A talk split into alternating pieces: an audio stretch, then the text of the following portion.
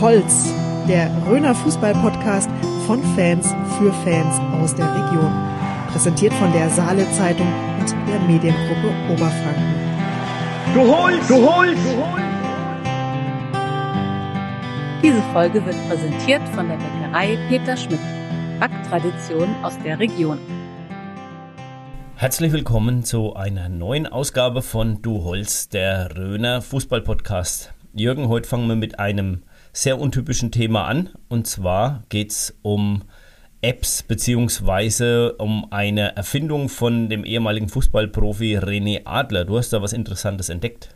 Ja, ich finde es wirklich interessant. Und das wurde in der Süddeutschen Zeitung äh, betituliert mit Tinder für Fußballprofis. Und ich dachte dann, du als alter Tinderer, Ja, wie sagt man dazu? garantiert Ist, du hast also noch nichts davon gehört, von dieser App. Also zumindest, äh, ich weiß, was Also von Tinder, Tinder ist. schon, aber- ich weiß, was Tinder ist. Ich benutze es nicht. Aber von der vom René Adler, nein. Also das ist eine App, die ist seit einem Jahr auf dem Markt. Die heißt dann äh, wahrscheinlich auf Englisch 11 Transfer oder 11 Transfer. Und das ist eine Idee von dem René Adler, Ex-Tormann von Bayer Leverkusen, auch Nationalmannschaftstormann, der sich sagt, die ganzen Berater im Profibereich, die haben so viel Macht, das muss man wegen eingrenzen. Und äh, in der App können dann quasi dann die Profis, aber auch die Vereine ihre Parameter eingeben. Was sucht man oder, oder der Profi eben, was bin ich, was, äh, welche Vertragslaufzeit will ich haben, Ablöse, Position. Das heißt, man kann das alles, diese Parameter in die App eingeben. Es ist alles anonym, nur wenn es eben einen sogenannten Match gibt. Das heißt, wenn dann die, der Algorithmus anzeigt, der Spieler XY könnte zu dem Verein XY passen, dann ploppt auf, um welchen Spieler es sich handelt und um welchen Verein es sich handelt. Und der René Adler sagt sich, naja, die Berater, die wird es immer geben, aber dass die dann eben so mächtig sind und da mitverdienen, wie dieser Pini Zahavi und so, äh, das könnte man damit einschränken. Und ich finde das eigentlich eine ganz gute Idee. Bleibt nur die Frage, ob man das in der Rhön, im Amateurbereich, ob man dann also eine Ich habe gerade überlegt. machen könnte. Ich habe hab gerade überlegt, da sitze da und swipest einmal falsch und schon bist du nach Wattmannsroth transferiert.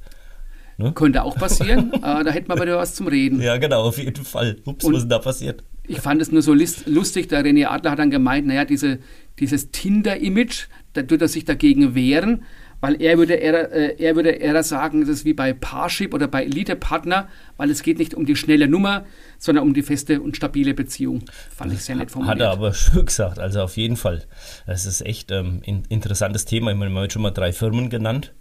Das ist ja, äh, das ist ja, Ja, äh, die müssen und wir haben verlinken. nichts davon. Die müssen wir verlinken. Wir haben nichts davon. Ja, verlinken vielleicht. Ja, genau.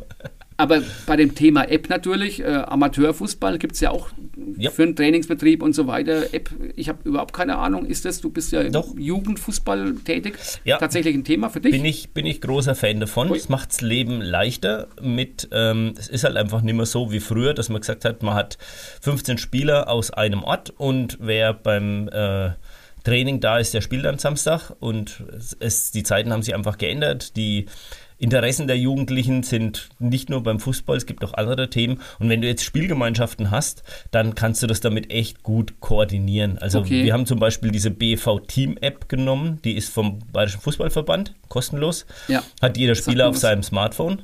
Und dann kannst du da quasi, ähm, kriegst du die Trainings, die Spiele angezeigt, du kannst in den Spielen, kannst du deine Aufstellung machen, kannst dir dann vor dem Spieltag freigeben.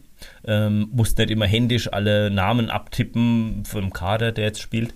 Ähm, und das kann man auch das Training damit planen, kann einfach sagen, okay, wer ist die Woche beim Training da, weiß man es vorher, man muss eine Begründung angeben, warum ich vielleicht nicht zum Training komme wo man dann auch sagen kann, okay, man kann da auch so ein bisschen mh, ja, einen Lerneffekt mit rein, wo man sagt, gewisse Ausreden gelten einfach nicht.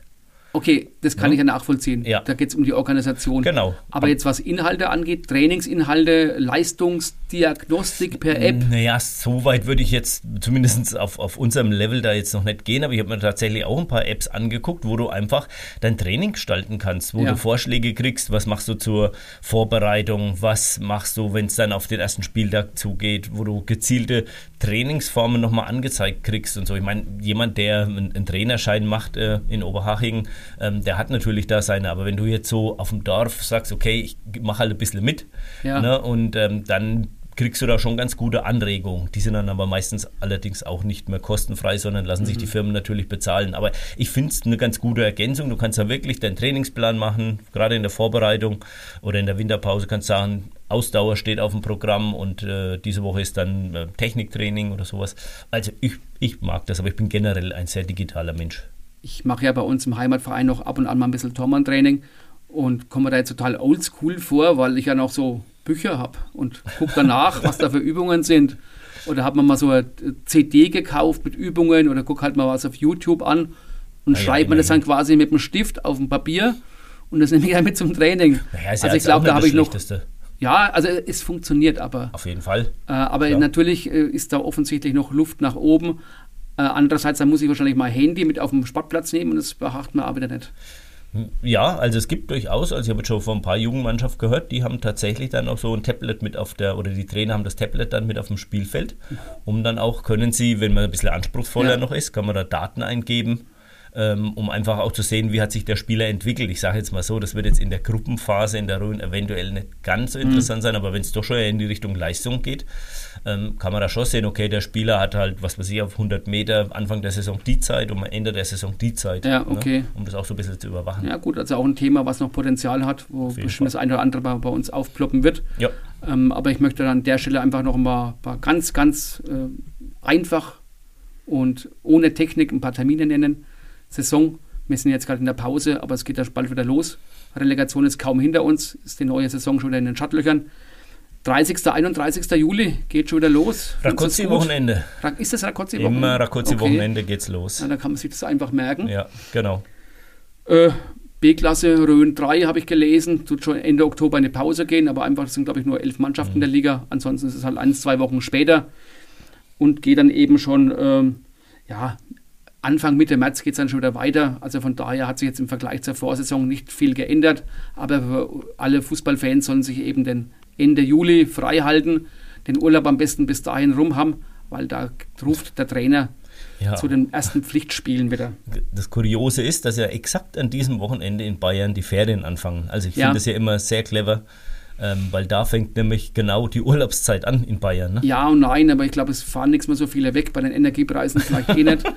Und, Da ähm, fahren aber die Zuschauer es, nichts mehr zu den Auswärtsspielen. Aber das mit. Wetter ist halt noch gut. Also Ja, das klar. ist ja immer dieses ewige Hin und Her, aber ich finde es ganz okay und dann ist es ja, halt es so. ist schon schön, schön warm dann meistens, das stimmt schon. Ligeneinteilung hast du mitbekommen? Für dich war es irgendwas Äh, Überraschendes? Absolut. Was heißt überraschend? Also ich habe jetzt halt vor allem ein Auge auf die A-Klasse 1 geworfen, Ja. weil ich da ja mit meinem Heimatverein dabei bin. Ähm, da war ich überrascht, dass der TSV Hausen wieder quasi von der ähm, Neuster-Gruppe runtergekommen ist. Ich finde das eine Ja. Mega-Einteilung. Das ist echt, das verspricht, gerade für so jemand wie ich, der über viele Jahre hinweg so Derbys herbeigesehnt hat. Also da hast du Mannschaften mit drin wie Örberg, Stralsbach, ähm, Schondra 2 und sowas. Also Attraktiv. sehr attraktiv in der A1, definitiv. finde überhaupt, das könnte ganz interessant werden. Die ganzen Ligen eigentlich. Ähm, Was ich wegen bedauere, es gab dann eine Überlegung, ob es nochmal anders kommt, aber dann eben Rothausen-Thundorf ist tatsächlich in der Kreisklasse 2 die einzige Mannschaft aus dem Landkreis Bad Kissingen. Heißt für uns, dann für unsere Berichte, wir haben wegen einer Mannschaft, müssen wir dann die, die Berichte mitnehmen. Ja. Der Rest sind Neustädter Mannschaften. Dafür fand ich natürlich äh, hochinteressant, dass der FC Wittershausen in der B-Klasse eine eigene Mannschaft meldet.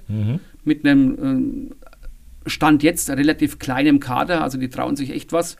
Mit teilweise richtigen Neuanfängern.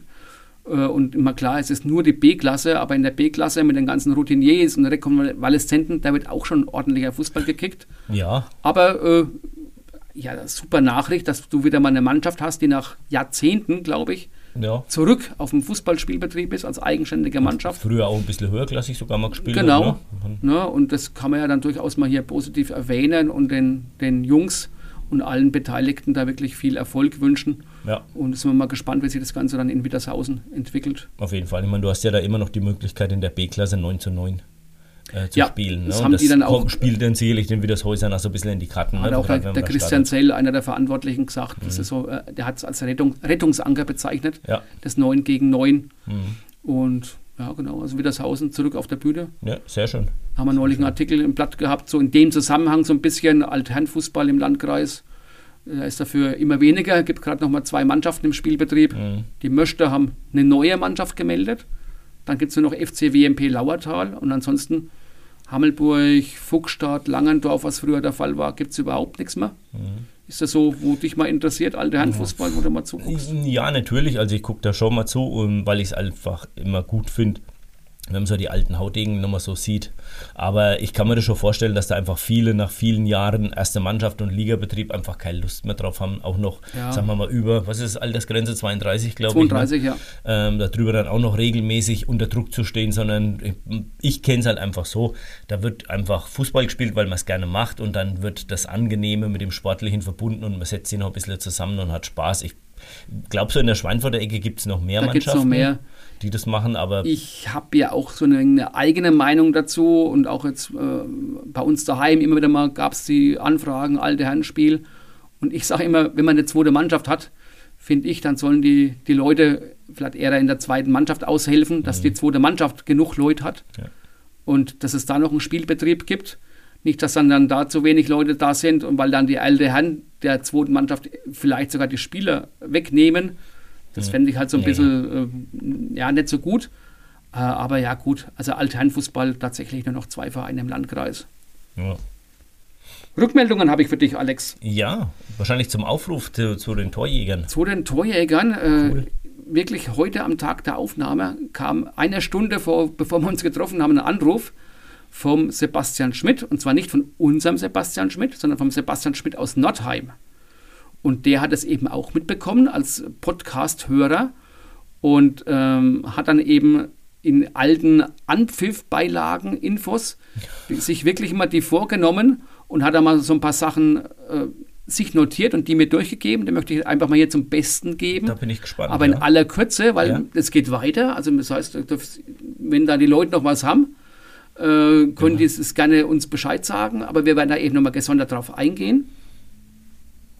Ja, und dann war der Rekordhalter, was dann dem Sebastian Schmidt aus, aufgefallen ist, war ein, ich muss mal nachgucken, Christoph Limpert von der DJK Salz. Äh, irgendwie sagt mir das was. Und der hat in der Saison 2001, 2002 hat er getroffen in der A-Klasse. In der A-Klasse 8 übrigens. Oh, Wahnsinn. 52 Tore geschossen. Ne, also so ein paar 40er war mir ja irgendwie so im ja. Hinterkopf, hatte ich da ja. was, aber 52 ist äh, unglaublich. Okay, weil die A-Klasse 8 habe ich jetzt auch nicht unbedingt. Ja, A-Klasse 8, äh, das hört sich ja an wie, keine Ahnung, äh, ja, sowas gab es mal. Es gab es, ja, ja. Liebe Hörerinnen und Hörer. Genau, C-Klasse 22, mein Favorit. Andere Namen war ein, äh, der Johannes Lösch, Wargolzhausen, 48 Tore. Alexander May, Holstadt, 43 Tore. Genauso viel wie der Thomas Ulein vom FC Sandberg, mhm. der, der sagt ja. mir noch so ein bisschen ja. was. Dann ein Benny Schirber aus Unsleben, der hat mal 42 Tore gehabt und auch mal 40 Tore. Und äh, aus Landkreissicht hat dann der Sebastian Schmidt auch noch ein paar Namen gehabt. Und zwar den Andrzej Sadowski, der hat in der Bezirksliga mal 40 Tore geschossen. Da meine ich mich auch noch dran zu erinnern. Saison 2005, 2006 war das. Und der Andi Graub, mhm. damals mhm. Oberertal, hat er damals auch 40 Tore. Okay. Also Sebastian, klasse, vielen Dank für die Rückmeldungen. Super gut, ja. Äh, und das ist eine, eine, super Basis, die wir, auf, die wir aufbauen können, dass wir mal so ein Ranking machen. Und vielleicht haben wir da auch mal ein paar Rückmeldungen, wo wir dann vielleicht mal 30, 40 Jahre zurückgehen. Da wird es nämlich auch dann bei uns im Archiv einfach schwieriger. Mhm. Weil jetzt da stelle ich mir echt die Frage, ich meine, das waren alles ähm, Spieler aus dem Rundgrabfeldkreis. Ja, weil der natürlich als ja, Nordheimer ja, da ein bisschen mehr Ahnung hat. Ne? Aber ja. die Frage ist halt einfach, treffen da die Stürmer besser im Rundgrabfeld, also mehr Tore schießen? Ja. Ist die Defensive im Rundgrabfeld nicht ganz so stabil? Man weiß es nicht, man, man muss ja nochmal genau ein bisschen nachgucken. Genau. Rückmeldung bekam ich auch vom Bastian Steuerwald, eine kurze Rückmeldung auf unsere äh, sehr engagierte und hitzige Diskussion über äh, Toni Kroos und Nils Kaben, äh, wie man und was man den Fußballprofis äh, direkt nach dem Spiel für Fragen stellen darf, muss oder eben nicht stellen sollte. Und hat dann der Bastian einfach nur gemeint, also er ist auch der Meinung, der Nils Karben, der ZDF-Reporter damals, hätte einfach so, äh, ja, so ein wenig positiver seine Fragen stellen können. Und er versteht ja den Toni Groß durchaus, dass der da so ein wenig pampig reagiert hat. Wir waren ja dann eben auch äh, geteilter Meinung. Ich habe dann die Meinung auf den Bastian geteilt. Ähm, aber wollen wir natürlich an der Stelle einfach noch kurz erwähnen, da hat sich eben der Bastian zu Wort gemeldet. Und wir sind ja aber auch schön ähm, kritisiert worden, Jürgen. Ja. Der Peter Baldassar hat ja neulich einen, ich sag's jetzt mal eher in die Richtung Glosse geschrieben für die Ja. Zeitung zum Thema KA, also keine Angaben in den Apps. Ähm, und da wurden wir vom Ronny Kellermann auch ähm, korrigiert und auch zu Recht, muss man auch ganz ehrlich sagen. Aber vielleicht kannst du dazu noch ein bisschen was sagen. Genau, also der Peter Ballasser hat gesagt, äh, KA, was soll das, wenn man irgendwie im Netz nachguckt beim BFV und dann will man wissen, wer das Tor geschossen hat oder wer da eingewechselt worden ist. Äh, und der, der Spieler, der das Recht natürlich hat, seinen Namen zu verweigern, aber muss es denn sein, weil, weil man auf dem Platz ist äh, und die Leute aus dem eigenen Dorf und so weiter, die kennen den ja eh. Und äh, ich finde es auch vollkommen überflüssig. Aber der Ronny Kellermann sagt eben, es geht um die Persönlichkeitsrechte. Und wenn dann der Spieler der Meinung ist, äh, das hat nirgends in der Öffentlichkeit was zu suchen, dann muss, muss man das dem Spieler zugestehen, dass er das nicht möchte. Aber selbstverständlich weiß der Schiedsrichter als auch dann der Gegner, der beteiligte Verein, um wen es sich da handelt. Genau. Und gibt es eine rote Karte, wird natürlich auch beim Sportgericht der richtige Name gesagt. Also es geht dann alles seinen normalen Gang. Aber der Spieler sagt einfach, ich möchte nicht, dass mein Name in irgendeiner Form in der Öffentlichkeit ist. Also ja, akzeptiert man, aber dann frage ich mich halt, warum er Fußball spielt, ist für mich so ein bisschen ein Widerspruch. Ich würde vielleicht nochmal einen anderen Punkt da einwerfen und zwar, ich muss ja mit diesen digitalen Medien auch immer wieder im Jugendbereich arbeiten Ja.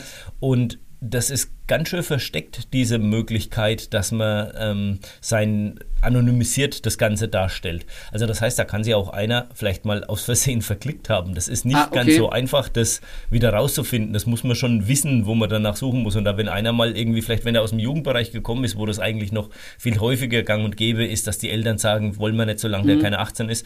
Und es bleibt da drin und er kommt in die erste Mannschaft und das bleibt in seinem Profil hinterlegt, dann taucht er immer noch als KA auf. Das ist ein interessanter Hinweis, Ja. den ich jetzt so nicht auf dem Schirm hatte. Aber natürlich, äh, Stichwort Jugend, da kann ich es verstehen, wenn dann die, die Erwachsenen, die Eltern einfach sagen, das wollen wir. Da, da habe ich äh, ein Maß an Verständnis. Wobei die Jugendlichen das ja äh, total cool finden, wenn ihr Name da auftaucht. Das Ja. muss man da wieder mal sehen. Ne? Genau. Das sind die Jugendlichen brechen da fast ein bisschen mehr vor als die Eltern. Also im Prinzip, äh, solange sie keine 18 sind, haben dann die Eltern äh, das letzte Wort und ansonsten Genau. sollen sie machen, was sie wollen. Richtig. Wir können damit leben. Ja, jetzt hast du mir noch was gesagt mit den Freizeitteams. Freizeitteams haben wir ja auch so auf Instagram so eine kleine Umfrage gemacht, weil wir wegen Werbung machen wollen für Freizeitturniere, was es für lustige Mannschaften gibt. Kam mal eine Rückmeldung, der FC Örbich Langer. Und dachte mir so, das müsste doch in deiner Ecke sein. Ja, ich würde es jetzt mal. als- gehört. Also, die, die Örbich, jetzt muss ich aufpassen, dass ich mich da nicht historisch in die Nessel setze. Also, ich würde es auf jeden Fall Richtung Öberg mal äh, verorten. Oder zumindest im Großraum in, in der Ecke, dass sie da herkommen. Aber sagt mir, hat mir jetzt gar nichts gesagt. Das ist also eine Hobbymannschaft. Ich habe auch mal gegoogelt, die, also eine Freizeittruppe, die eben bei Turnieren hier in der Gegend mitmacht, die mir aber auch nichts sagt. Vielleicht machen sie ja mit in Detter, Alex.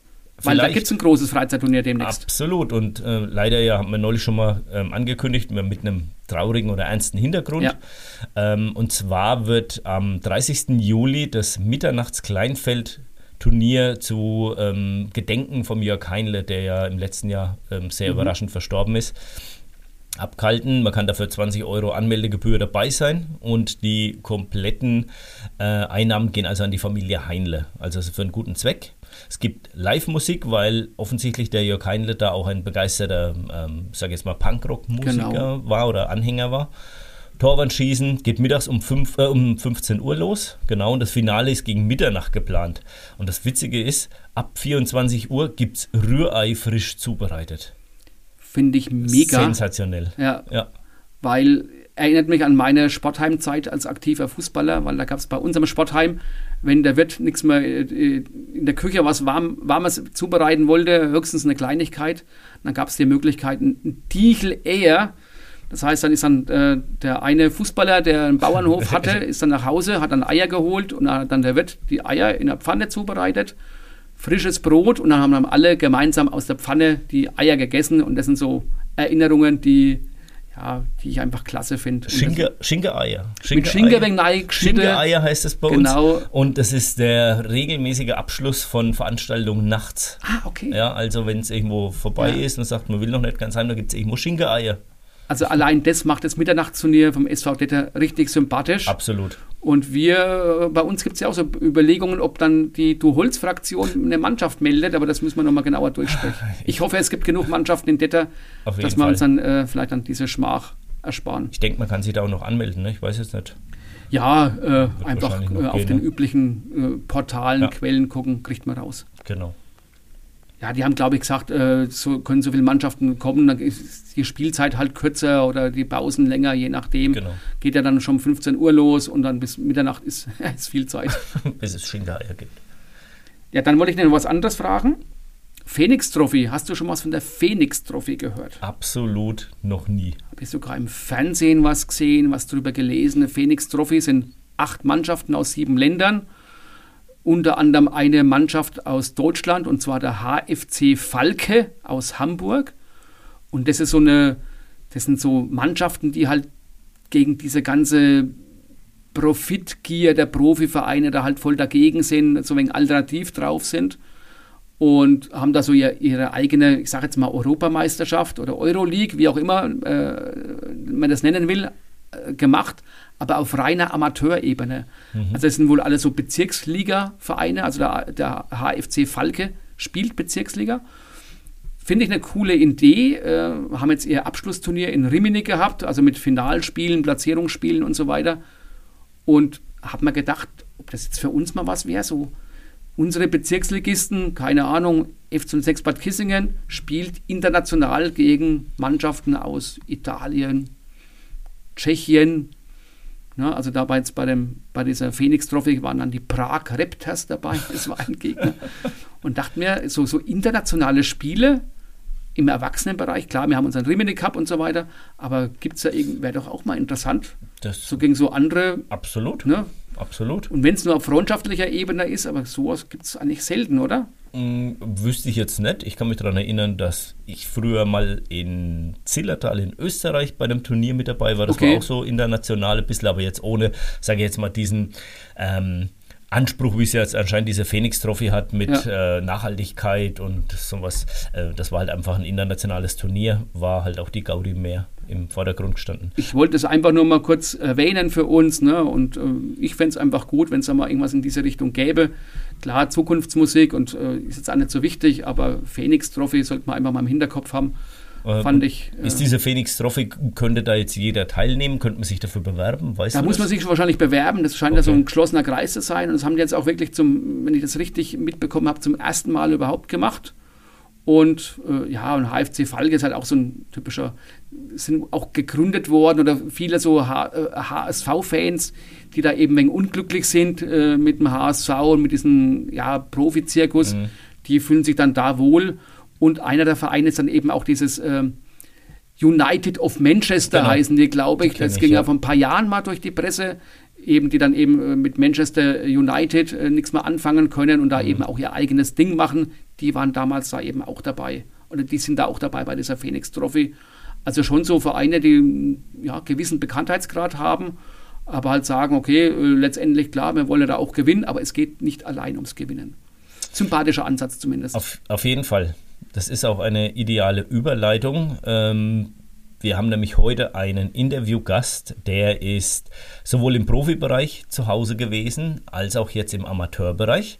Und zwar ist es, ich denke, der allseits bekannte Matthias Matze Gerhardt. Das Interview wird Ihnen präsentiert von Rhön Optik und Akustik.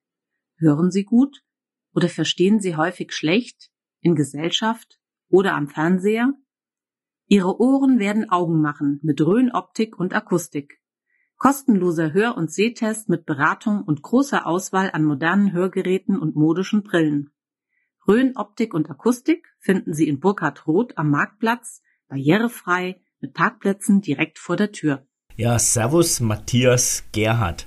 Ähm, du als ehemaliger Profifußballer wirst es wissen, das Wichtigste ist das Aufwärmen und natürlich äh, machen wir das auch mit dir heute. Deswegen gehen wir jetzt erstmal schnell ins Frageneckle und hier ist von mir schon mal gleich die wichtigste Frage, Matthias oder Matze? Ähm, ganz klar Matze, ich bin ja schon zusammengezuckt, weil Matthias sagt eigentlich nur meine Mutter und das nur, wenn ich irgendwas angestellt habe. Also bleib mir bitte nur bei Matze. Das Ja, schon kenne mal ich, gut zu wissen. das ja. kenn ich das Problem mit dem ganzen Namen. Kreisklasse oder zweite Bundesliga? Ja, zweite Bundesliga macht natürlich dann mehr Spaß, ähm, aber momentan die Kreisklasse. VfL Bad Neustadt oder Sportfreunde Bad Neustadt? Auch da ganz klar Sportfreunde Bad Neustadt. Ah, die alten Wurzeln. Genau.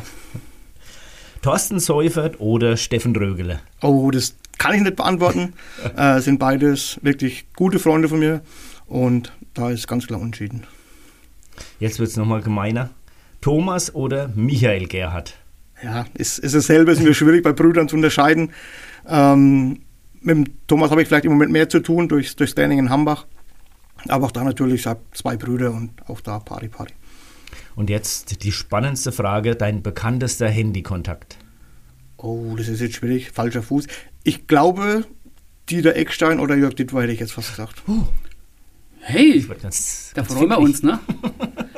Ganz äh, ehrlich, warum Dieter Eckstein? Was hast du mit dem Eckers zu tun? Ähm, ich habe damals, damals sind schon auch schon wieder 15 Jahre her wahrscheinlich, äh, Fußballschule mitgemacht. Neben Dieter Eckstein, Jörg Dittwer und Bernd Hopsch. Die haben zusammen Fußballschule gehabt. Und da hatte ich einige ja, super Fußballschulen, muss ich sagen, mit dem Dieter und vor allem mit dem Jörg auch. Ähm, und da ist der Kontakt immer geblieben. Ich hatte wirklich mit dem Dieter Eckstein mal ein Interview geführt hier in Bad Kissingen. Da war er eben äh, mal auf Reha und da habe ich ihn auch als ganz ähm, Bombentyp einfach kennengelernt. Äh, also wirklich eine Persönlichkeit und super sympathisch. Also das war tatsächlich auch eins meiner Highlights hier in der Sportredaktion. Also von daher kann ich dich verstehen, Matze. Ja, um dann gleich weiterzumachen, wir haben das vorhin im Intro kurz thematisiert. Äh, Matze, hattest du mal einen Berater gehabt während deiner Profizeit und hast du vielleicht immer noch einen? Nee, also jetzt brauche ich, brauch ich keinen mehr. Ähm, ich hatte wirklich mal einen, das kam zu der Zeit Schweinfurt, zweite Liga dann auch. Der hat dann auch meinen Wechsel nach Regensburg gemanagt. Ähm, aber danach und, und vorher habe ich auch keinen gebraucht. Kennt man den irgendwie? Ist es ein bekannter Name gewesen? Nö. Oder, nee, nö. Ich müsste selber überlegen, muss ich sagen, wie, wie er heißt. Ähm, aber wie gesagt, es war eine Strecke über ein halbes Jahr, Jahr, äh, länger war es dann noch nicht. Und wird er, ein, wird er einem empfohlen oder von einem Teamkollegen, wo er sagt, Mensch, der ist ganz in Ordnung oder, oder tut man da Kugel oder wie macht man das? Ja, da melden sich wirklich schon einige dann auch, gerade so, wenn man ein bisschen Erfolg hat, das war dann regional, da ging es los. Ähm, aber wie gesagt, er war sympathisch, hat sich gut angehört und äh, ja, hat seinen Job ja auch in dem Moment gut gemacht. Okay. Im Frageneckle hast du gerade eben ganz klar gesagt, Sportfreunde Bad Neustadt. Jetzt haben wir ja mitbekommen in der Neueinteilung der Ligen, dass es wieder eine B-Klassenmannschaft gibt vom VfL, Querstrich Sportfreunde Bad Neustadt. Bist du da vielleicht sogar zufällig dabei? Nein, ähm, hätte ich glaube ich auch abgesagt, ähm, aufgrund vom, vom Alter jetzt auch mittlerweile und von der Zeit durch den Trainerjob auch. Ähm, ja, ich bin selber mal gespannt, wie es läuft. Mein Bruder, der Michael, ist da ein bisschen involviert als Teammanager. Ähm, aber auch ich bin ja wirklich gespannt, ob das so funktioniert. Gespannt äh, heißt, ich höre so ein bisschen Skepsis raus oder sagst du, äh, nee, könnte was werden? Ich glaube, so wie ich gehört habe, ist eine relativ alte Mannschaft oder ältere Mannschaft. Ich finde schon mal gut, dass sie das wieder versuchen. Aber ich glaube, die dann wirklich auch bei Wind und Wetter dann draußen stehen, wenn zwei, drei Kinder haben und dann irgendwo in, in Städten oder in Fladung spielen müssen, Sonntagmittag. Ich bin gespannt, ich drücke die Daumen. Ähm, aber lassen wir uns mal überraschen. Weil es war ja eigentlich eh schon für so eine Stadt in der Größe von Bad Neustadt. Ich meine, früher zwei Mannschaften Ja. und dann gar nichts mehr zwischendurch. Ne? Das ist schon Finde ich auch krass. bitter. Also, Aber es ist oftmals so, dass in den. Stadtteilen dann tatsächlich dann mehr geboten ist als in der Stadt selber. Und da in Bad Neustadt ist es, glaube ich, dann äh, ziemlich krass. Ja, im Moment. die, die Jugendabteilung war auch jahrelang brach gelegen, da war nichts. Und dann hast du Mannschaften wie, wie Brent Lorenzen oder auch, auch Haschfeld. Ähm, ja, und dann geht es auch Richtung Spielgemeinschaften. Und da, glaube ich, haben sie den richtigen Punkt auch, auch nicht getroffen. Jetzt sind die Mannschaften außenrum, haben schon alle welche. Waren dann jetzt allein oder waren es mit Burg Walbach, glaube ich, zusammen. Aber auch da waren, glaube ich, nur noch zwei, drei Spieler von, vom VfL mit dabei. Ähm, ja, da glaube da war der richtige Zeitpunkt, ist da einfach verpasst worden. Ja, Matze, und bei Wind und Wetter musst du jetzt draußen stehen, weil du bist ja aktuell, du hast ja schon anklingen lassen, Trainer. Und zwar in Hambach. Wie kam es denn dazu, dass du nach Hambach gekommen bist? Ähm, ich war vor Hauptstadt in Rodershausen und da hatte ich den Sven Hoffmann als, als Spieler. Ähm, und in der Zeit, wo ich jetzt Scout war in Aufstadt, hat der Sven mich angerufen. Ich habe eigentlich schon abgesagt gehabt, aber der war wirklich hartnäckig. Ähm, ja, und dann sind wir doch auf den Punkt gekommen, dass es doch juckt, am Sonntagmittag wieder auf dem Sportplatz zu stehen und Verantwortung zu haben. Ja, und so ist es dann in die Wege geleitet worden und ich muss sagen, ich bereue das auch in, in keiner Weise. Es macht riesen Spaß, die Jungs ziehen gut mit und das ist auch das Wichtigste. Ihr habt die äh, Klasse gehalten nach einem ganz schwachen Saisonstart, nach einer, nach einer enttäuschenden Hinrunde. Äh, Habe ich schon ein wenig rausgehört, du magst dann weiter in Hambach? Ja, ähm, der Verein kam im September schon auf mich zu, ob, ich, ob wir verlängern wollen. Da hat man, glaube ich, zwei Punkte. Ähm, Habe ich auch so noch nie erlebt und ähm, muss sagen, wir haben die Klasse jetzt am letzten Spieltag vor 400 Zuschauern, auch muss man auch dazu sagen, gehalten. Äh, und ich freue mich jetzt einfach auf die, auf die neue Saison. In der vergangenen Saison warst du auch ein paar Mal mit auf dem Feld gestanden. Der Sebastian hat es re recherchiert. Äh, offensichtlich sieben Spiele, ein Tor. Dürfst du keine Freistöße und Elfmeter mehr schießen? Was ist da los? Es war immer wenig Zeit, muss ich sagen, äh, in der ich dann auch, auch gespielt habe. Ähm, ich konnte dazu beitragen, dass wir die Klasse jetzt auch, auch gehalten haben. Ich glaube, durch, durch viel Reden und einfach auf dem Platz stehen und die Erfahrung weitergeben. Ähm, und am Schluss dann auch egal, wer dann die Tore macht oder wer sie, wer sie schießt. Ähm, wichtig ist, wir haben die Punkte geholt für den Klassenhalt und ähm, das wird auch nächstes Jahr nichts mehr geben. Also ich werde nächstes Jahr sicher nicht mehr bei der ersten Mannschaft auf dem Platz stehen. Wir haben eine Seniorenmannschaft. Wenn es gut läuft, kann ich da ein bisschen mitkicken. Aber in der ersten Mannschaft werde ich sicherlich nichts mehr auflaufen. Ist da eigentlich noch der Werner Dressel dabei bei der Seniorenmannschaft? Nein, der Werner hat, glaube ich, auch viel zu tun jetzt mit seinem neuen Trainerjob in, in Senfeld vor in Rannungen. Ähm, also der ist da nicht dabei. Den triffst du nur beim Schafkopfspielen eventuell. Bis jetzt war er noch nicht beim Kriechen, wie ich dort war. Also da habe ich auch noch nichts. Okay, sind wir mal gespannt, wie das so weitergeht. Du hast ja vorhin schon mal so ein bisschen anklingen lassen, dass du ähm, vor der Trainertätigkeit jetzt in Hambach ähm, gescoutet hast für Hauptstadt. Was machst du momentan noch so beruflich? Wie kann man sich das vorstellen? Ich bin angestellt in einem Lebensmittelhandel, da bin ich als Lagerist. Ähm, mache noch ab und zu ein bisschen Fußballschule mit, mit Florian Galuschka, das mache ich auch schon ein paar Jahre jetzt.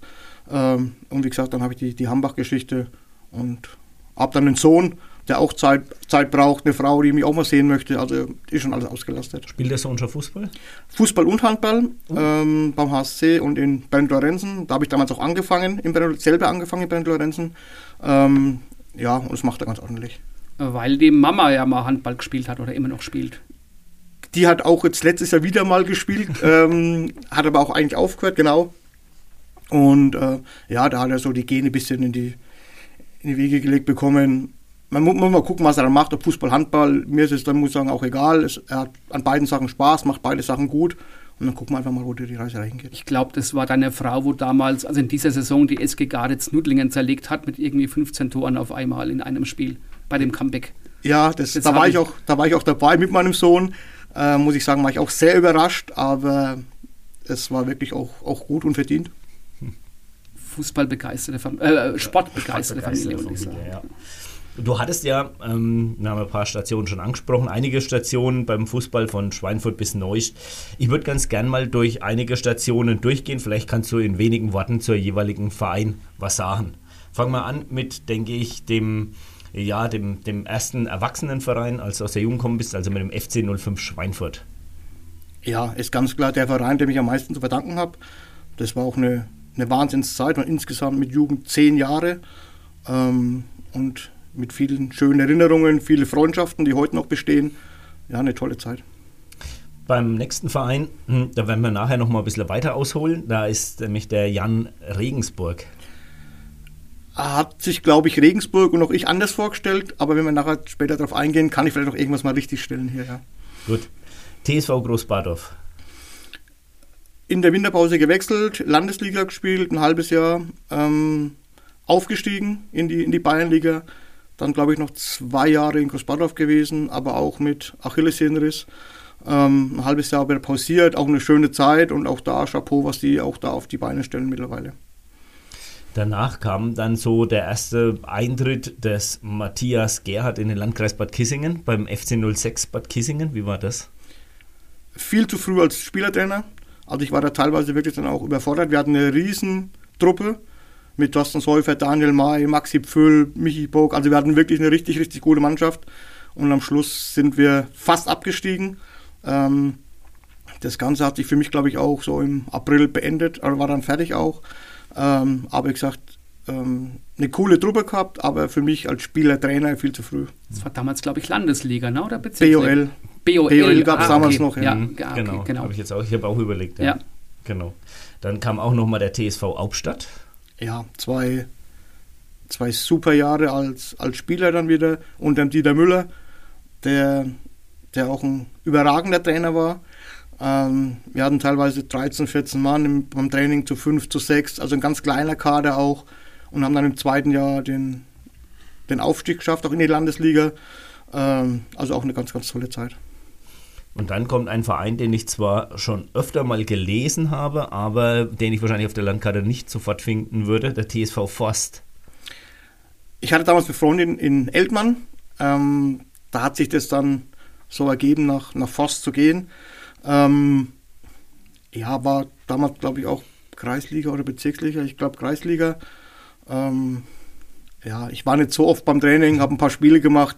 Ähm, aber auch da unter Frank Halbig trainiert, hat auch Spaß gemacht. Und ja, auch, auch da habe ich noch, noch Kollegen, mit denen ich ab und zu in Kontakt bin. Und wenn mich meine Recherche da nicht im Stich gelassen hat, war die letzte ähm, Station als Spieler der VfL Sportfreunde Bad Neustadt. Stimmt das? Ich bin nach Forst nach Neustadt gegangen als Spielertrainer. Okay. Äh, Habe mich da, glaube ich, auch im zweiten Spiel gleich verletzt, ja, Kreuzband gerissen. War da fünf Jahre dann als, als Trainer aktiv in der Kreisklasse und Kreisliga. Okay. Genau, dann ja später noch Rodershausen, hast du ja gesagt, aber da warst du dann äh, auch äh, Spieler oder nur Trainer in Rodershausen? Eigentlich als, als Trainer gewechselt, aber ja, die Füße können da manchmal nicht stillhalten. Hatte dann doch ein paar Einsätze auch noch, war auch recht erfolgreich, sind auch da aufgestiegen, haben die Klasse zwei Jahre gehalten, äh, war als Trainer mit die schönste Station. Die Spirken sind ja schwarz und weiß. Wir wollen aber jetzt ein bisschen über grün und weiß reden. Natürlich die Schweinfutter, die Schnüdel. Matze, 26. Mai 2001. Gibt es eine Erinnerung an das Datum? Weißt du, auf was ich hinaus möchte? Ich gehe davon aus, das war das Spiel in Burghausen. Sehr gut. Ähm, mit dem Aufstieg in die, in die zweite Bundesliga. Werde ich, glaube ich, auch so nie vergessen. Alle, die dabei waren, glaube ich, werden es nicht vergessen, weil es war einmal vom, vom Spiel geschehen, wie das Spiel gelaufen ist. Dann waren noch zwei, drei Minuten, wo wir warten mussten, wie Trier gerade spielt. Ähm, und es war einfach das Ergebnis kam und es kam einfach nur Tränen, weil das eine Erleichterung gewesen, die habe ich so noch nie gehabt, glaube ich. Und sportlich, glaube ich, mit mein, mein schönster Moment. Ich habe mir das ja nochmal angeguckt, äh, es war mir gar nichts mehr so präsent. Ihr seid damals als Tabellendritter aufgestiegen. Und es war eine Regionalliga nicht so wie heute. Heute ist es die Regionalliga Bayern. Aber damals war die Regionalliga ja eben, du hast ja einen Verein, einen Verein schon genannt, Eintracht Trier.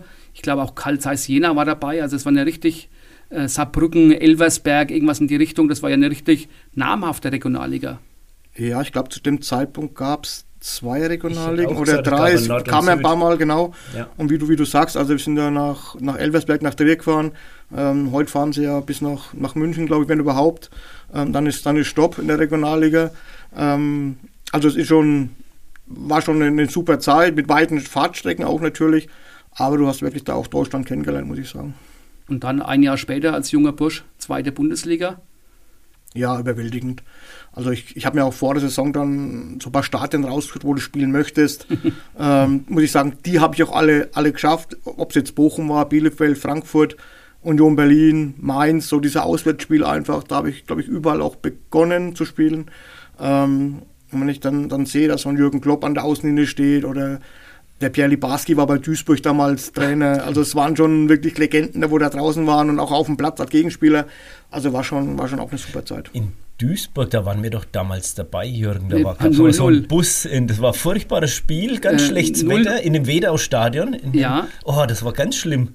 Da kann ich mich noch daran erinnern, also vor den äußeren Bedingungen. 0 zu 0 und das war meiner Meinung nach der einzige Auswärtspunkt, den der FC damals geholt hatte, war mir dabei. Aber es hat irgendwie Getränke kostenlos gegeben. Ja, genau. Es gab Cocktails im Cocktails, ja. Und ich weiß noch, dass bei uns auf der Pressetribüne ein ähm, Radioreporter einen Herzinfarkt gekriegt hat an dem Tag. Der ist da kollabiert, also da ging mehr. Das ähm, weiß ich gar nicht. Doch, mehr. doch, da kann ich mich noch gut dran erinnern. Deswegen habe ich das Wedau-Stadion immer so im Kopf. Aber dass der Litti da gerade trainiert hat, das wusste ja, ich gar nicht. Das ich auch nichts mehr. Der hat bei dem Spiel auch irgendeinen neuen Schotten noch hinten reingestellt. Da war dann eine Schotte hinten, der war, glaube ich, 2,15 Meter groß. Ähm, hat 140 Kilo gehabt, glaube ich, also Wahnsinn. Und wahrscheinlich und das Wetter, ange ja, genau. das, das, Wetter war wirklich so, dass die Sonne geschienen hat, dann hat es geregnet ohne Ende, dann kam die Sonne wieder raus. Ähm, ja, genau. Wir hatten damals mit dem Ralf einen überragenden Keeper bei ja. dem Spiel, hatten aber selber auch durch mich eine Möglichkeit, hätten wir sogar gewinnen können. Das aber weißt wie du, du noch sagst, alles? Natürlich. Ich habe auch eine Videokassette daheim noch, die gucke ich mir ab und zu mal an. ähm, oder DVD jetzt mittlerweile ja. äh, überspielt. Ähm, aber, aber stimmt, ähm, das war unser einziger Auswärtspunkt. Krass. Wir waren dabei. Und ihr wart dabei. Wir waren dabei, ja, genau. Äh, ich meine, so kennt man das, dich ja wirklich als coolen Typen, Matze, aber dann damals Eintracht Frankfurt, VfL Bochum, äh, hast du da auch mal weiche Knie bekommen oder äh, hast du auch, auch neben deiner Technik auch von einer Coolness gelebt? Nee, also ich glaube auch, auch heute ist es noch so, wenn du vorm Spiel nicht irgendwie nervös bist, ist, glaube ich, irgendwas falsch gelaufen schon. Das habe ich selbst heute in der, in der Kreisklasse so. Ähm, natürlich bist du am Anfang nervös und gerade wenn du in Frankfurt einläufst und du tust die Tasche in die Kabine, gehst aus dem Bus raus ähm, und es sind schon so 10.000 Zuschauer da, die pfeifen dich aus, wie man es aus der Bundesliga so kennt ist schon ein cooles Gefühl auch, also hat Spaß gemacht, muss ich sagen. Oder auch in Aachen, da kommen dir 5000 Mittelfinger entgegen beim Warmmachen, das ist auch geil. ähm, aber ich glaube, da gibt es auch viele, wenn, wenn das Spiel mal losgeht, da denkst du gar nicht drüber nach. Da versuchst du eine Leistung zu bringen ähm, und hat dann, glaube ich, mit, mit Coolness nichts zu tun. Also nervös bin ich schon vor, vor jedem Spiel und das auch heute noch was mir gerade so einfällt, Alex, man kennt das ja, wenn man selber äh, im, auf dem Dorf gespielt hat, dann guckt man bei, beim Gast immer, Mensch, was haben die für Duschen? Sind das zwei Duschköpfe oder wenigstens vier, fünf, dass man dann einigermaßen schnell fertig wird? Wie ist denn das bei so Eintracht Frankfurt in der Kabine? Äh, oder wird beim Profiverein auch mal das Wasser kalt? Oder? Also in, in Bochum zum Beispiel, da kannst du dich verlaufen in der Kabine, das war riesengroß. Wir haben auch in, in Karlsruhe, die haben in der Gästekabine sogar damals so ein Ermüdungsbecken gehabt. Da bin ich auch zur Halbzeit rausgekommen, war dann, glaube ich, so 20 Minuten in dem Müdungsbecken gelegen, war auch toll. Hab dann leider die Tore von Bruno Labbadia auch nicht gesehen, der, der uns damals erschossen hat. Ähm, aber ja, von, von dem Ganzen, auch mit, mit Hotels, einen Tag vorher anreisen, ähm, dann dieses ein, zum Stadion fahren, das ist, die Kabinen anschauen, wie du sagst, ähm, war, schon, war schon richtig, richtig gut. Und es sind Erinnerungen, die da auch keiner nimmt. Aber als Schweinfurter Sympathisant hat man ja auch eigene Legenden gehabt. Und du hast ja wirklich mit Legenden auch zusammengespielt. Ermin Milunovic, Martin Schneider, Steffen Rögele haben wir ja vorhin schon mal genannt. Äh, was waren das für Typen? Und äh, erzähl doch mal. Gerade der Milunovic hat er damals auch eingeschlagen. Ja, der Ermin war bei mir so dieses. Also, wir haben auch heute teilweise da noch Kontakt schreiben zum Geburtstag mal. Das war mir so ein Eigenbrödel, aber war ja auch nicht lang da. Aber gerade mhm. weil du sagst, so Steffen Rögele, mit dem habe ich glaube ich sieben Jahre zusammengespielt. Ähm, oder so ein Jürgen Hein, der auch da so eine Schweinfurter Legende für mich ist. Der war auch jahrelang da. Äh, und wenn du diesen Weg zusammen machst, du aus der Bayernliga raus in die Regionalliga, von der Regionalliga in die zweite Liga und fährst dann auf einmal nichts mehr nach Landsberg und hast 100 Zuschauer, sondern fährst nach Frankfurt und hast 25.000, macht schon was mit dir auch. Ähm, und zum Thema Martin Schneider muss ich sagen, wenn ich sehe, der hat, ich weiß nicht, wie viele Bundesligaspiele für Gladbach, ähm, grundsolider Typ, ein wirklich geiler Typ auch ähm, und sicherlich auch da wirklich ein eine Art Vorbild, wie der mit dem ganzen Geschichte noch umgeht. Aber Klassenerhalt war damals überhaupt nicht drin. War der einfach zu schwach? War das dann zu viel, die Liga zu hoch letztendlich? Wie würdest du das äh, mm, Nein, ich glaube, dass der Klassenerhalt möglich gewesen wäre. Wir haben ja damals auch, auch gut angefangen mit Heimsiegen über Saarbrücken, äh, Bielefeld gewonnen, in Frankfurt knapp verloren, in, äh, in Karlsruhe knapp verloren. Ich denke, der, der Start war ganz gut. Ähm, ich glaube, dass da auch die Vereinsführung dann Richtung Winterpause einfach einen Fehler gemacht hat und nochmal fünf, sechs neue geholt hat, die das Mannschaftsgefüge durcheinander gebracht hat. Und dann Spieler auf der Bank waren, die vorher immer dabei waren und für die Mannschaft wichtig waren. Jetzt wieder mich hat erwischt, einen Steffen Rögele, einen Steffen Stockmann erwischt. Ähm, und dann waren halt Profis da, ähm, die aber für die Kameradschaft im Team einfach nichts gemacht haben und da vielleicht sogar das Negative bewegt haben. Ich habe mir das nämlich nochmal angeguckt vor einem Gespräch. Äh, das war ja Wahnsinn, was da für Transfer getätigt worden sind in, in der Zeit, wo die alle herkamen. Die, also Wahnsinn. Und gerade bei dem Armin Milunovic habe ich nochmal drauf geguckt. Ich glaube, der hat jedes Jahr den Verein gewechselt. Also der ist dann so in den Südwesten oder sowas. Also der hat eine Riesenliste gehabt. Ja, der kam ja von Mainz, glaube ich, war genau. dann verliehen nach Wien, ja. Wiesbaden war dann bei uns, dann ist er wieder nach, nach Mainz. Also es war schon, auch wenn wir heute uns noch treffen, wir probieren dann immer irgendwelche Namen, schmeißt einen irgendwelche Namen rein und dann wird überlegt und siehst du, hä, wer war denn das? Also ich glaube im zweiten Jahr waren wir teilweise 34, 35 Mann mal. Ähm, da war es dann teilweise so, unten 11 gegen 11 gespielt und oben auf dem Feld war es 9 gegen 9. also ungefähr, also es war schon, war schon Wahnsinn. Ähm, was, was, was da für, für Spieler da waren und schnell wieder gegangen sind auch vor allem. Aber Zwischenfrage, das geballte Fußballwissen. Schweinfurt war in der Saison nicht der letzte der Tabelle. Es gab noch eine Mannschaft, die hinten dran war. Wisst ihr, wer das war? Ich hätte jetzt gesagt Babelsberg. Sehr gut. Also ich habe nachschauen müssen. genau, also ich habe es auch gesehen durch Zufall, weil ich hatte es im Kopf, dass ich gedacht habe, Schweinfurt wäre quasi 18. gewesen oder wie viel es waren, aber es war tatsächlich Babelsberg noch hinten dran, ja. Und weißt du, wie der Stadion in Babelsberg heißt? Oh, das ist so ein, ja, Sag's. Kriegst du es noch zusammen, Matze? Ich war sogar ah. dieses Jahr im Sommer, äh, im, im, Winter dort, Ist weil meine Frau Mann in Berlin benannt. war und wir sind dort sogar hingefahren. Also äh, hoffentlich blamiere ich mich jetzt nicht, aber das müsste das Karl-Liebknecht-Stadion sein. hast recht. Stimme ich dir komplett zu. Okay, Ja. gut, dann habt ihr euch überstimmt. Ich wäre mir jetzt nicht hundertprozentig sicher gewesen. Ich wusste bloß, dass es nach irgendeinem Mann benannt ist. Ja, aber aber Karl Liebknecht kommt schon hin. Mann, Mann. Definitiv. Matze, die Aktualität äh, heißt ja in Schweinfurt, dass nicht mehr viele tausend Zuschauer im Willi-Sack-Stadion oder im Sack-Stadion heißt es jetzt nur noch. Was bekommst du denn aktuell noch mit beim FC 05? Bist du vielleicht selber sogar mal ab und zu mal draußen? Wenn dann ein paar hundert Leute nur leider noch zugucken? Also ich war letztes Jahr, glaube ich, bei zwei, drei Spielen und die habe ich auch, auch jedes Jahr. Wir gehen selbst mit der alten Mannschaft bei so Highlight-Spielen, treffen uns dann auch drin und, und schauen es zusammen an. Ähm, ja, es war einfach bitter. Ich glaube auch, dass vorletzte Saison hätte der Aufstieg einfach geschafft werden müssen Ja. in, der, in der Relegation. Da würde es auch ganz anders aussehen, weil wenn man das, die Umgebung sieht, wenn man die Zuschauer sieht, die auch kommen können normalerweise, ähm, wenn man sieht, die Gegebenheiten am Stadion außenrum, die Trainingsbedingungen sind, sind überragend. Ähm, und ich hoffe natürlich auch, dass der Aufstieg irgendwann gelingt. Ähm, wobei ich jetzt sagen muss, zur neuen Saison ist es doch, glaube ich, ein Umbruch da. Man muss mal gucken, ich kenne die Mannschaft jetzt dann auch, oder nur noch wenige dann auch daraus. Mal gucken, wie das Ganze so läuft, aber die Daumen drücke ich natürlich. Du hast gerade gesagt, du triffst dich noch mit Leuten, um dann eben äh, mal zum Spiel zu gehen. Das heißt, da gibt es auch von den äh, alten Heroen eine WhatsApp-Gruppe. Wie muss ich mir das vorstellen? Genau, wir haben so eine, eine WhatsApp-Gruppe aus dem Aufstiegsjahr, ähm, plus Thorsten Seufert, der da nicht da war, aber den haben wir mit eingeladen, haben wir mit reingenommen. Ähm, da ist auch relativ viel Betrieb mal ähm, und da treffen wir uns auch so einmal im Jahr, haben jetzt vor uns im, immer wieder zu treffen beim Italiener in, in Grafenrheinfeld. Ähm, da geht es dann zum Essen und dann werden die alten Geschichten auf den Tisch geknallt und immer recht, recht witzig. Kann ich mir vorstellen. Äh, du hast mal den Uli Wölfling als eins seiner Vorbilder, äh, regionalen Vorbilder, nenne ich es einfach mal, bezeichnet. Was kannst du denn zum Uli, sagt er ja leider sehr viel zu früh verstorben ist. Ja, also definitiv. Ich hatte einen Olli damals als, da war der Kapitän in der ersten Mannschaft, wie ich damals aus der Jugend praktisch mit da oben dann dabei war. Ähm, hat, hatte dann ein Erlebnis, wo er mich auch beschützt hat auf dem Platz beim Training mal und hat sich vor mich gestellt. Ähm, Beim Training. beim Training, da wollte so ein albanischer Mitspieler, wollte mir an die Gurgel, äh, hat mich dann umgegrätscht und der Olli ist dann vor mich hin, hat ihn hochgehoben und hat ihn eine eingeschenkt und hat gesagt, wenn du dich beschweren willst, dann komm zu mir, geh nicht auf die Jungen los, da war ich da gestanden, Mund offen. Aber das, das ist, glaube ich, auch Olli Wölfling. Ähm, wie gesagt, ich durfte dann noch in Großbadorf mit ihm zusammenspielen. Ähm, war auch, glaube ich, mein größter Kritiker.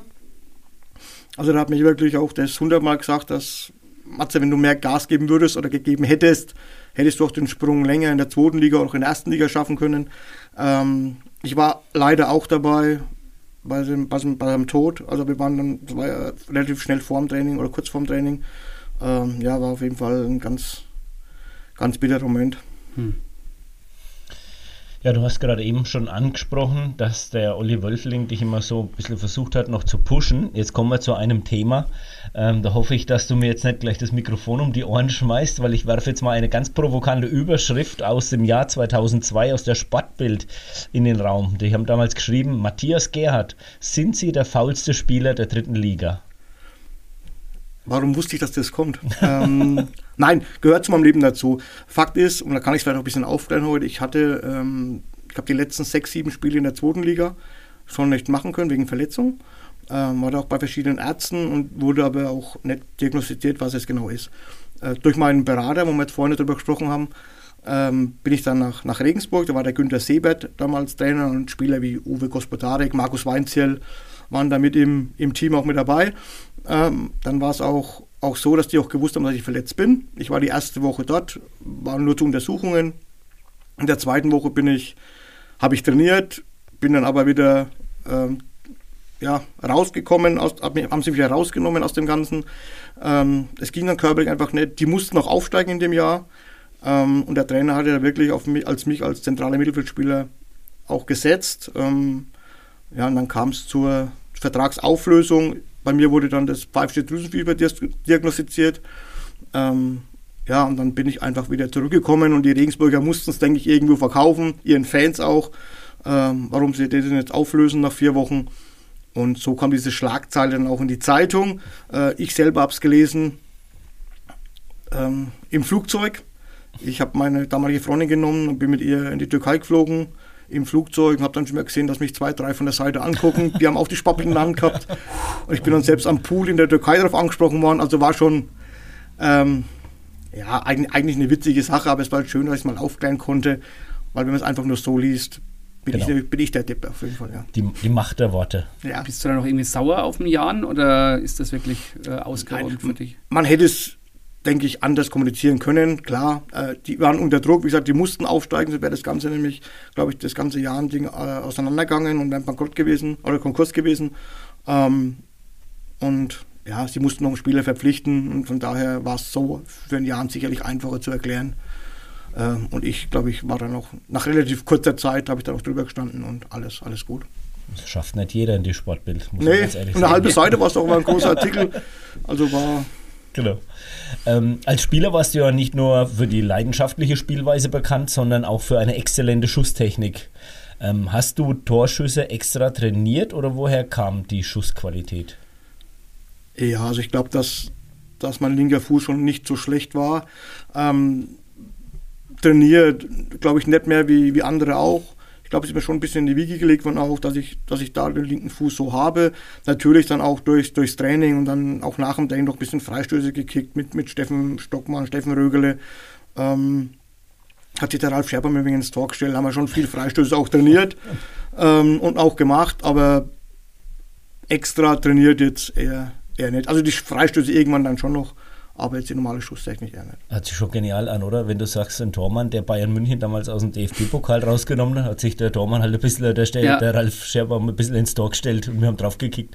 Ich finde, das hört sich ziemlich locker an. Hört sich auch locker an und ich frage mich, aber dann dennoch, auch wenn dann die Mitspieler merken, okay, der Matze äh, schießt ganz gute Standards, aber trotzdem, so in der Mannschaft, da will ja jeder Zweite dass mal so einen Freistoß schießt. Hast du dich irgendwie durchsetzen müssen? Oder hat dann der, der Coach dann irgendwann mal gesagt, der Matze kann das mit am besten? Äh, ja, man muss sich da auch da ja irgendwo durchsetzen.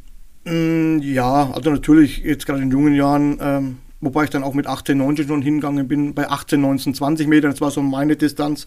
Ähm, und dann war die Absprache schon da, dass der Steffen Rögler, der auch einen überragenden linken Fuß hat, äh, die weiteren Distanzen übernimmt und wenn es wirklich um den 16 herum ist, dann bin ich, dann bin ich hin und meist, also es war ja oft so der Fall, dass dann auch funktioniert hat und da hat sich ja noch keine beschwert. Hast du dann lieber elegant geschlänzt oder lieber per Vollspann draufgehauen? Äh, ganz klar schlänzen. ähm, da hatte ich dann auch die Technik, dass er eben gerade von 18 Metern auch wieder runterfällt. Das ist oft das Problem, dass die dann drüber gehen. Das konnte ich dann ganz gut und so äh, Vollspann war für mich eigentlich relativ gar nichts.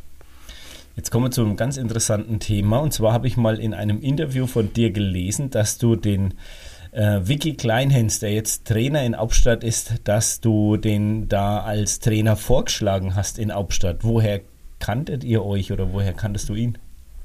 Äh, ich war ja im, im Kissocker, äh, habe da gearbeitet und da war der Vicky mit, mit Tulba oft dort. Ich habe dann auch gesehen, wie er mit seiner Mannschaft spricht, die Ansprachen, die Trainingsinhalte. Und wir haben uns dann auch so im Fußball ein bisschen gekannt und wir haben in Hauptstadt mal so einen Co-Trainer gesucht. Äh, da war ich ein bisschen mit involviert, ähm, habe ihn vorgeschlagen. Da wurde es aber in dem Jahr noch nichts. Im zweiten Jahr hat es dann funktioniert. Ähm, und aber ich glaube, dass der Vicky auch ohne mich seinen Weg gemacht hätte oder machen würde. Ich halte ihn für einen ganz exzellenten Trainer. Er ist ein junger Trainer, ehrgeizig. Die Mannschaftsansprache ist einfach überragend und der Erfolg in Hauptstadt zeigt ja auch, was, dass das alles funktioniert.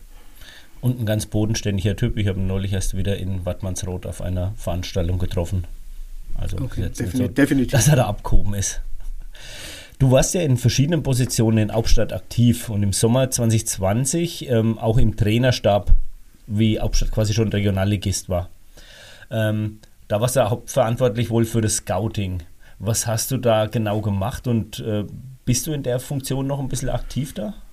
Ähm, ja, ich habe das Scouting damals übernommen, eben in Zusammenarbeit mit Vicky und mit dem, mit dem Josef. Ähm, hat mir auch einen riesen Spaß gemacht. Das Problem war, es war direkt die Corona-Zeit. Das heißt, mit viel Scouten war da nicht.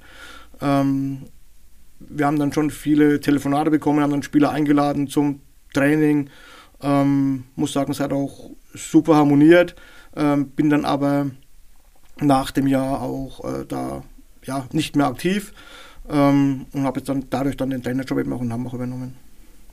Wie kann man sich das so vorstellen mit dem Scouting? Ähm, habt ihr euch da eher regional so ein bisschen umgeguckt oder denkt man da in Hauptstadt schon oder dachte man in Hauptstadt da schon in größeren Dimensionen? Ich meine, die Spiele haben kommt mir immer so vor, oftmals ein bisschen einen lokalen Bezug teilweise, aber kommen teilweise aus, was weiß ich, Dortmund 2 oder sonst wo. Ja, gerade in Hauptstadt ist es, ist es wirklich so, also es war der Anfang, vor zwei Jahren war es ja nochmal anders, ähm, man war schon regional vor allem, aber viele Spieler kommen ja aus dem Leistungszentrum Nürnberg, Fürth, die kennen wieder irgendeinen anderen, ähm, dann sind doch ein paar Spieler aus der, aus der Region, man bekommt zwar nicht jeden, weil ich war jetzt auch mit, mit Florian Dietz, da waren wir auch dran, nach seinem Haching, ähm, hat leider nicht funktioniert, aber da ist schon der Bezug auch teilweise da. Und man muss auch ganz sagen, dass das Hauptstadt eben nochmal eine, ja, eine andere Hausnummer ist wie jetzt, wie Schweinfurt. Es ist einfach mehr vom, vom Dorf. Ähm, da passt dann auch nicht jeder rein, aber wie gesagt, die, die Verantwortlichen machen das wirklich richtig, richtig gut. Ähm, und für mich muss ich sagen, auch wenn es der Wiki vielleicht nicht hören will, für mich ein kleiner Geheimtipp nächstes Jahr sogar in der Regionalliga. Okay, spannend. Ich kann mir das durchaus vorstellen. Ne? Okay, man hat dann auch die üblichen Verdächtigen auf dem Schirm, aber das ja. ist ein eingespieltes Team. Also von daher. Gab es keinen großen Aderlass. Genau. Ja. Ja, und mit dem Florian Dietzer sind wir froh, dass du, Jürgen, dein Herzensverein, dass der da nach Köln gegangen ist. Der ne? soll dass dem da bist, äh, ne? Toni da vorne drin im Sturm unterstützen, genau. Wünschen wir es ihm auf jeden Fall. Ja.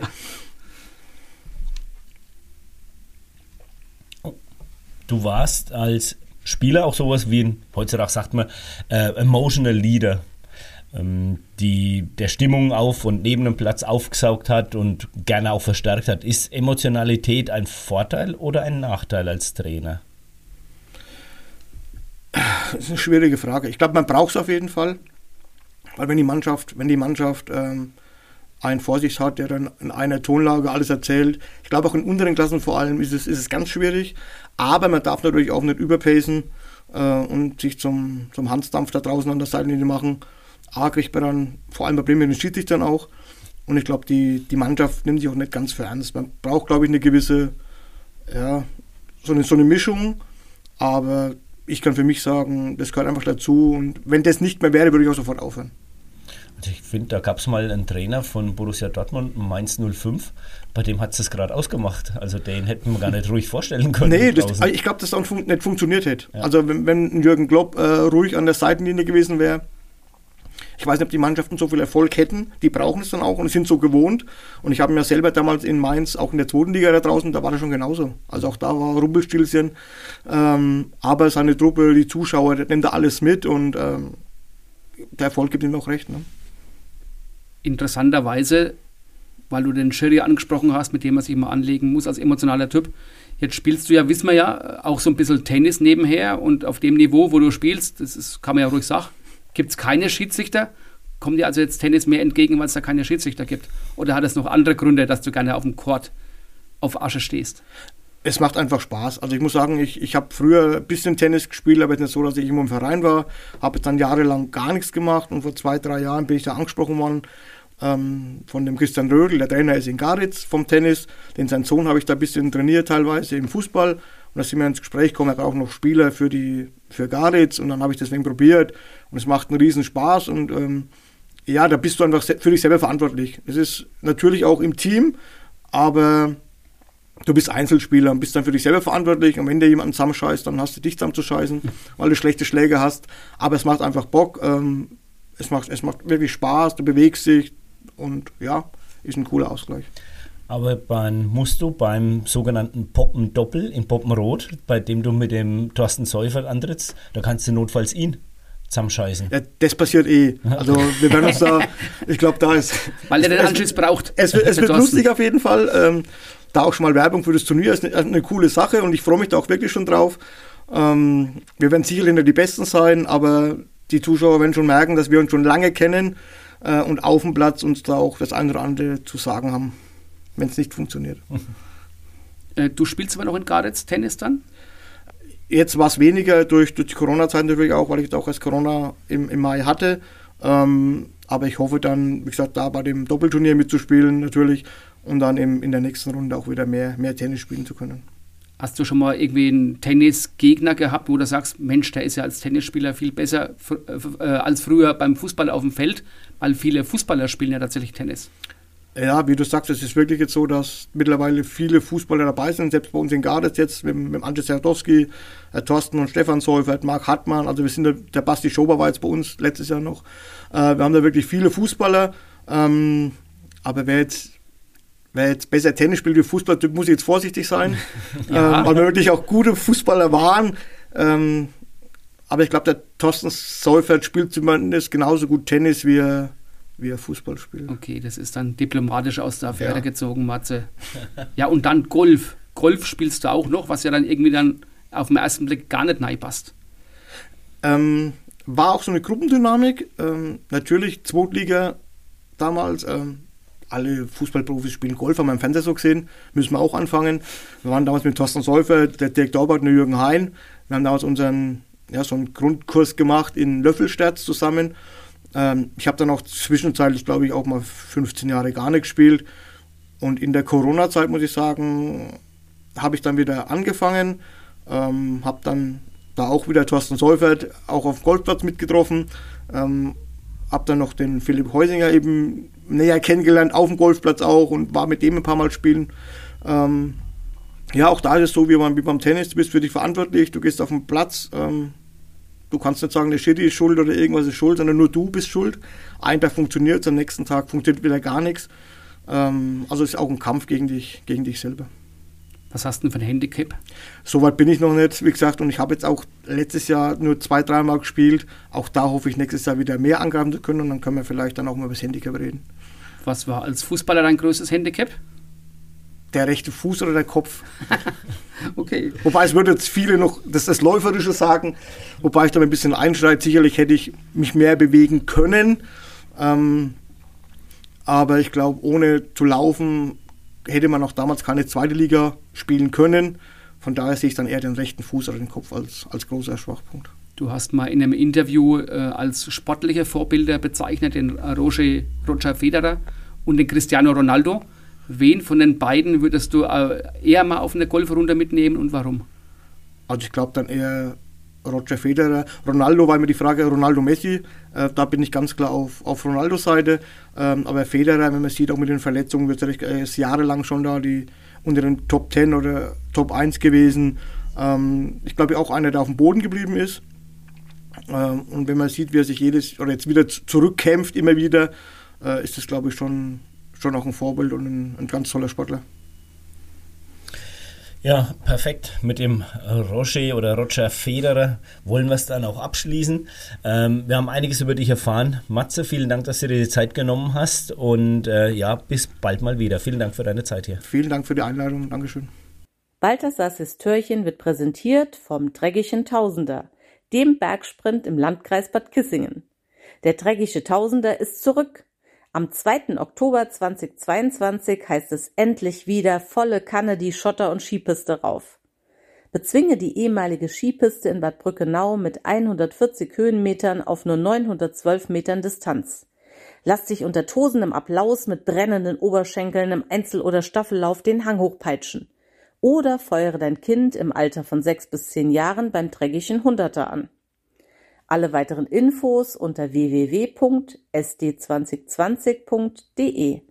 Sichere dir jetzt einen der begrenzten Teilnehmerplätze. Peter, wir reden ja immer über die ganzen Stars in der Region, die Tore schießen, die super Paraden machen im Tor. Aber was ist denn eigentlich der älteste Fußballer hier aus der Gegend, den du kennst? Gibt es da jemanden, einer, der mit, mit 50 oder sogar noch mit 60 Fußball gespielt hat oder spielt? Ich kenne sogar einen, der hat bis 75 gespielt. Bis 75? Ja. Und zwar zum Schluss. Du meinst jetzt also nicht bis 1975, sondern mit 75 nein, nein, Jahren? bis zum 75. Lebensjahr. Und zwar war das der Hans Masaryk vom TSV Münnerstadt, mhm. früher SV Münnerstadt. Also das war ein ganz gefürchteter Torjäger der schon in den 60er Jahren für Furore auf unterfränkischen Plätzen gesorgt hatte.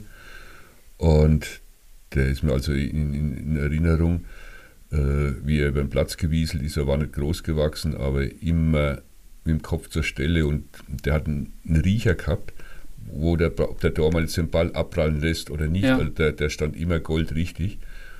Ja, und das war so ein Fußball-Enthusiast, dass er einfach nicht aufhören konnte. Und eine wichtige Stütze bei dem Mürster alten Herrn bis zu seinem 75. Lebensjahr war.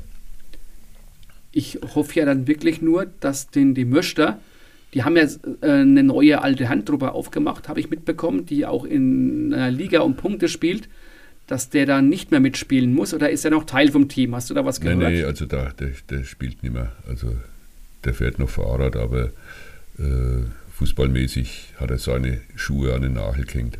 Das sei ihm gegönnt, gegönnt in dem Alter. Das war eine neue Ausgabe von Du Holz, der Röner Podcast. Wir hoffen natürlich, euch hat es wie immer gut gefallen. Rückmeldungen etc. gerne über die normalen Kanäle an uns. Und weil es heute so schön warm ist, halte ich mich kurz, weil wir müssen ja morgen alle wieder auf die Arbeit.